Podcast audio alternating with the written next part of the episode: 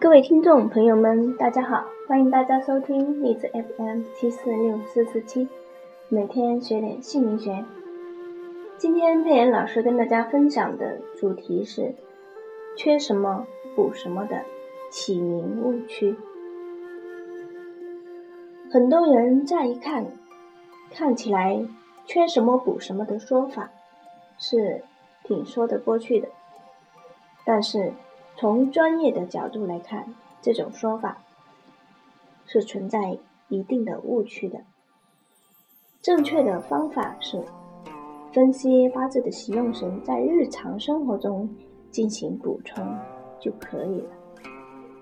人的八字不一定非要五行俱全，五行俱全的八字也不见得是好的八字。八字中。五行是否齐备，与该八字的富贵贫贱并无关系。比如有的八字只缺一个五行，缺的正是克命的五行，即所谓的有机会调旺格局，遇到大流年很容易发家致富，是很高的命局。而有的八字五行俱齐。却平庸之极，没有任何起伏变化，对人生运势具有深刻影响的，是八字命局中的喜用神。既看哪一个五行对命局五行进行调节作用，那在日常生活中进行补充，各方面要注意。而宝宝八字中所缺的某种五行，并不一定是宝宝他所喜的，就是说，不一定非要在宝宝的名字当中补上这种五行。毕竟八字和名字是两种不同的学术，八字是先天的命，名字是后天的运。如果宝宝出生的姓氏大姓破了，又是属猪的本命生肖，因为看在这个八字上没有土，就非给他补上个土。这不仅会给宝宝带来不好的运势，还可能给宝宝本身不太好的健康状况带来雪上加霜的可能。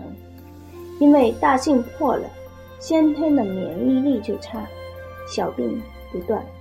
再给他一个克他的名字，那就是雪上加霜。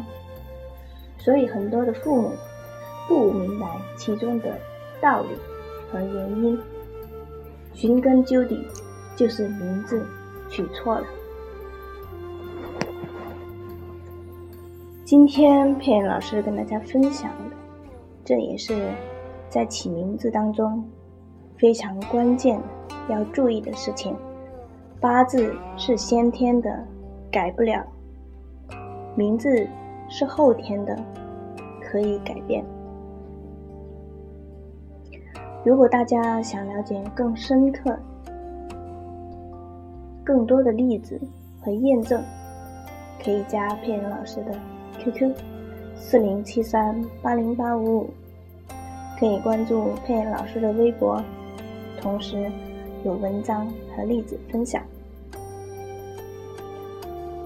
如果大家觉得佩恩老师的录音对你们有用，对你们的家人帮助很大，可以转发，也可以收藏、下载，都可以。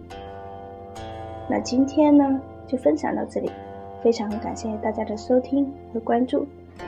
我们下一章节会给大家分享更精彩的内容。谢谢大家，再见。